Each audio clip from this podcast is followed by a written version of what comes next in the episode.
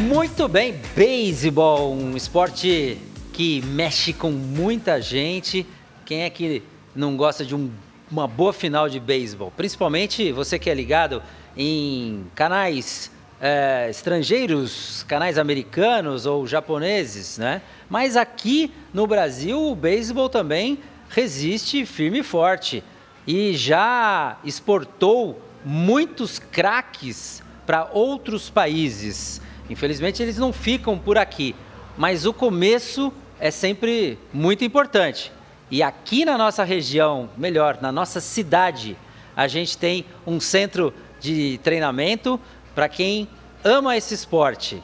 E para conversar sobre o beisebol aqui na nossa cidade, eu vou chamar o Paulo Marchetti. Vem para cá, Paulo.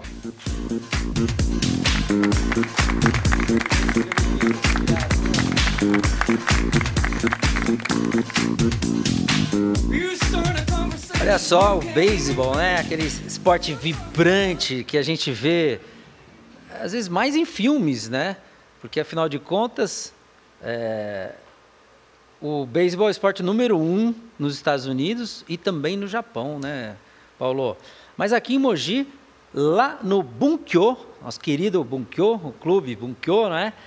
É... há muitos anos tem um centro de treinamento, né? Onde as crianças aprendem a jogar beisebol. E o, o Paulo Marchetti faz parte ali, né, coordena também o núcleo de, de, de beisebol lá. Conta um pouco sobre esse esporte interessante e por que que Mogi é, exporta bons atletas aí para o mundo. Então, como você comentou, a gente tem uma estrutura uma das melhores do Brasil aqui no Bonquio de, de Mogi das Cruzes e o, beisebol aqui de Mogi já foi referência nacional de, de beisebol. É, exportando jogadores é, para o Japão, China, é, Estados Unidos.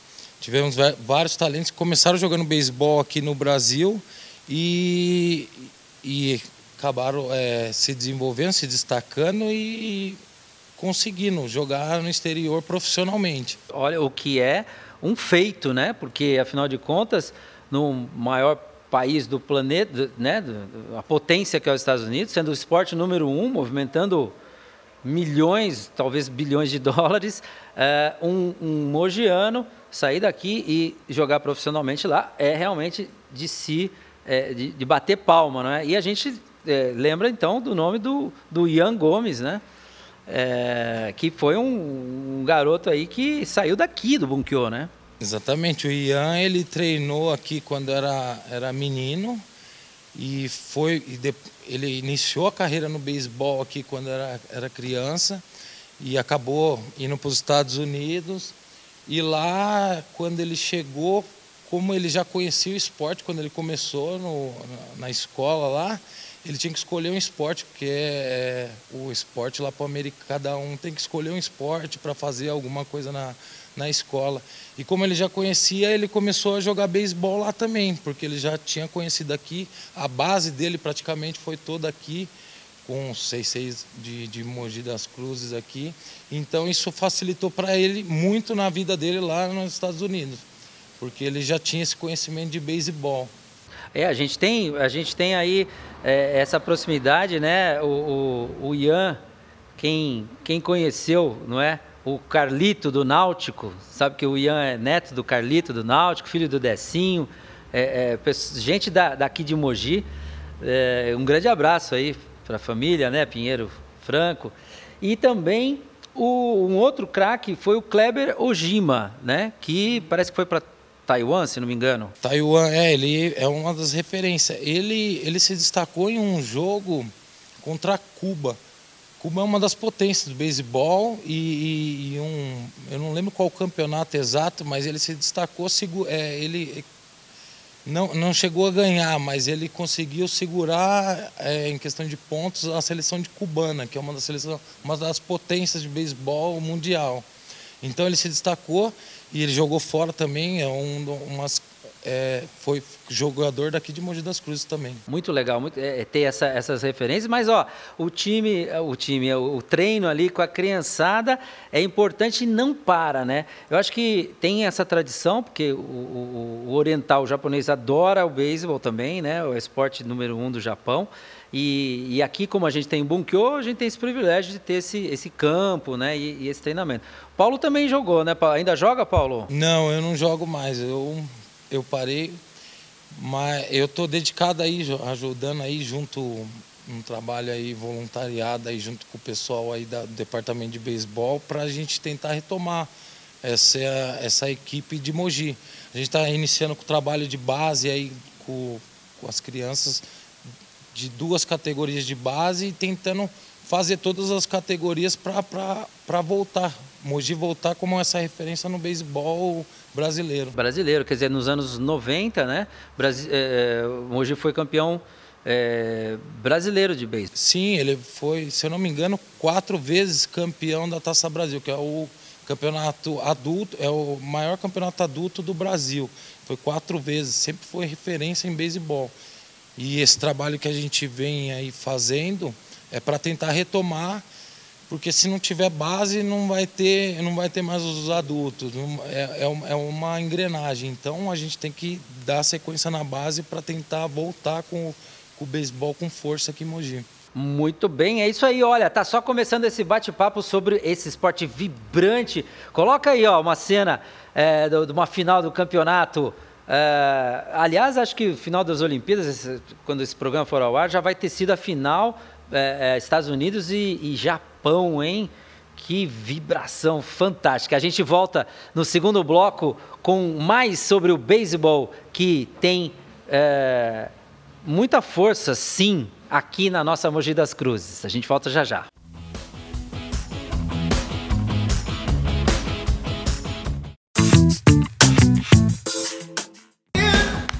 Muito bem, continuamos o nosso bate-papo aqui com o Paulo Marchetti, ele é representante do Mogi Bunkyo. É, o time de beisebol aqui, né? Que tenta retomar aquela vibração dos anos 90, né? Como é que era aquela época? É, o, o que, que tinha nos anos 90 que vocês estão tentando retomar agora, 30 anos depois? Então, eu, eu não joguei Mogi nos anos 90. Eu jogava, eu comecei a jogar na, em Suzano quando eu era menino e sempre enfrentei a joguei contra Mogi. E é, nunca foi fácil e sempre foi um dos times que ganhava quase em todas as categorias, campeonato brasileiro, paulista e era referência. Tinha, tinha uma grande referência aqui, o técnico o Sato, que treinava aqui, atraía bastante jogadores.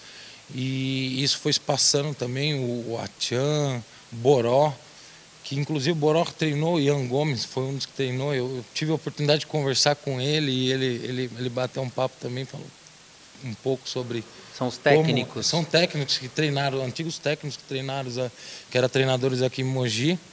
É, então, o que eu acredito é que tinha um, um, é que são vários detalhes, né? Hoje em dia tem muita coisa para a criança fazer, tem muita oportunidade, muito, muito antigamente não Muita tinha opção, muitas né? opções, exato, muitas opções.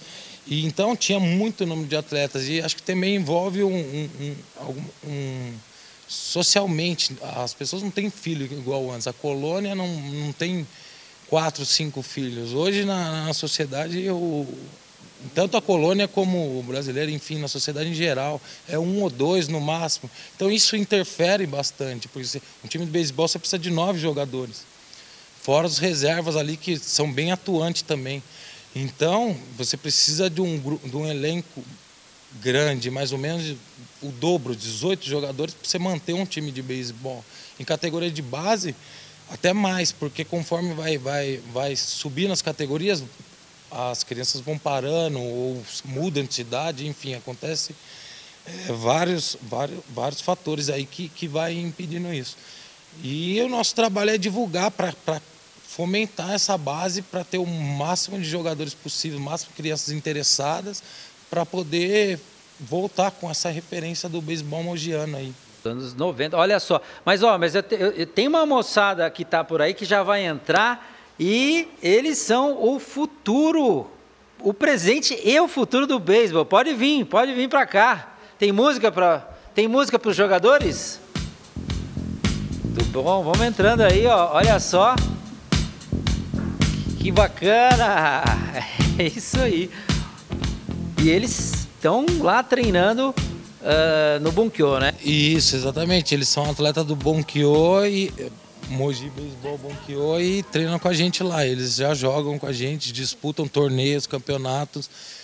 E a gente, com a pandemia, deu uma parada em campeonatos, torneio, mas pretendemos aí no ano que vem retornar e voltar a jogar. Muito bem, vou pedir para eles ficarem aqui agora aqui na frente. Pode ficar aqui na frente da mesa aqui. Pode ficar na minha frente, não tem problema não. Que eu queria que o, o, o Paulo falasse um pouco é, para jogar o beisebol. É, é, é, essa luva, além da bola, que, claro, que é essencial. O que mais que eles estão aqui vestindo, tal? que é importante para o beisebol? Vamos lá. Não, então aqui eles estão eles estão usando eles estão com os materiais aí básicos do beisebol, que é a luva, o taco. Por isso que o beisebol é um, é um esporte diferenciado, porque ele, ele depende de ferramentas para jogar. Então, o, o, o jogador ele precisa ter uma habilidade com o taco, ele precisa ter uma habilidade com a, com a, com a bola, ele precisa saber pegar, jogar, correr. E uma coisa interessante no beisebol é que nem sempre o atleta mais forte é o, mais, é o, é o melhor do time ou o atleta mais rápido é o melhor do time.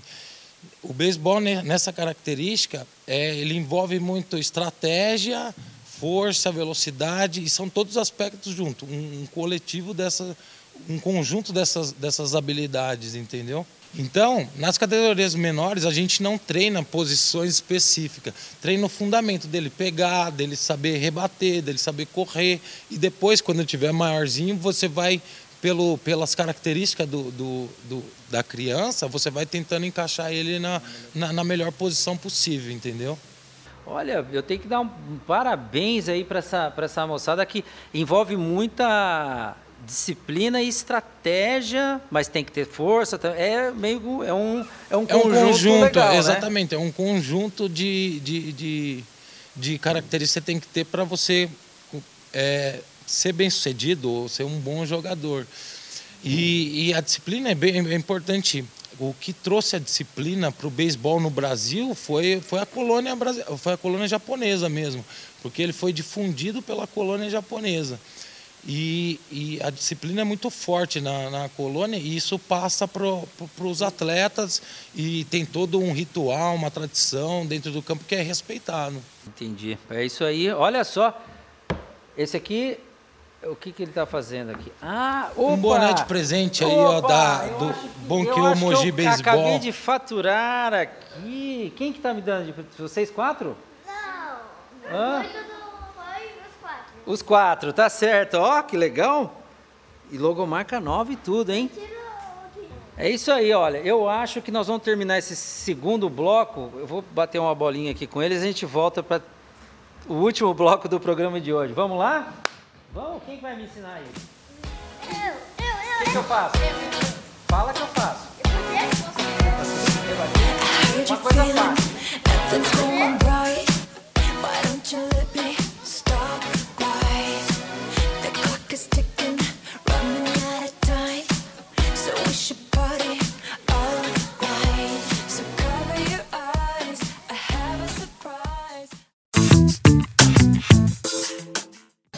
Olha, depois desse, dessa mini aula de beisebol que eu tive aqui com o, o, os garotos do Mogi Beisebol, deu para a gente perceber que, que é um esporte realmente muito, muito interessante, né? E como é que vocês estão fazendo, Paulo, lá no Bunkyo, para atrair, é, para trazer é, pessoas, é, pais, mães, né? Porque são crianças, né? Nesse, nesse momento para é, vir conhecer o beisebol. Queria que você pudesse até divulgasse para quem tem interesse. Então, a gente vem fazendo um trabalho pela internet, Facebook e Instagram. É, nesse momento de pandemia não está tendo o Akimatsuri também, a gente faz um evento lá com é uma gaiola de rebatida onde, o, onde as crianças vão ter a oportunidade ali de experimentar um pouco, de conhecer o beisebol e do boca a boca também. Um pai chama o, um outro menino e assim a gente vai indo. Depois que aparecer aqui no Cidade Viva, ó, vai lotar lá, hein, gente? Vocês se preparem porque o pessoal assiste e é curioso, quer saber, quer conhecer. Então espero que a gente também consiga dar aquela aquele empurrãozinho para que mais pessoas vão até o Bunkyo saber como é que é, é treinar seus filhos no beisebol. É isso aí. E, e, lá vai encontrar o, o, Jorge, o Paulo e, e todo a, o, o Bunkyo de braços abertos para essa moçada, né? Exatamente. né? Meninos e meninas, é, né? Pode, menino, né? Todo menino mundo. menina, não tem problema nenhum. De, de 6 a 10 anos se quiser ir lá conhecer, está convidado. É, a gente está treinando no momento agora é, de aos domingos até meio-dia e quiser lá fazer um treino, conhecer ou brincar lá, pode ir lá conhecer. A gente está lá de braços abertos lá para recepcionar todo mundo lá. Olha aí, ó, tá feito o convite então da, da, da diretoria aí, o pessoal do Bunkyo. Agradecer aí ao Jorge, tá aí, as mães, né, que que acompanham sempre essa moçada. E viva o beisebol de Mogi! O Leandro, eu só queria, é, como é um, é um, é um, a gente faz um trabalho voluntariado lá, eu queria agradecer a, a, a prefeitura de Mogi das Cruzes, a secretaria de esporte, Frank Tuda, que é presidente do Bonquio, que dá toda que dá todo suporte para a gente lá no Bonquio e a todos os pais também que se dedicam lá, que, que levam os filhos lá, que a gente faz almoço beneficente. Agora não estamos fazendo, que nem no Akimatsuri, são todos os pais que trabalham ali em prol do beisebol, para poder gerar recurso, porque não tem, nenhum, não tem nenhum fim lucrativo ali. ali todo mundo que está trabalhando ali, está se dedicando ali, é tudo voluntariado. Então, é, a gente vai levando, é um trabalho extra, mas a gente faz com prazer para é, de desenvolver o beisebol na cidade e trazer o que é como era antes, referência aí nacional. Muito bem, Mogi, referência no beisebol com toda a categoria e com toda a capacidade de retomar a partir dessa base um belo futuro. É isso aí, Jorge. Ah, vamos terminar com eles, vem. Pode voltar, vamos jogar mais, vai. Eu quero mais. Eu quero aprender, vem. Manda a bola aí.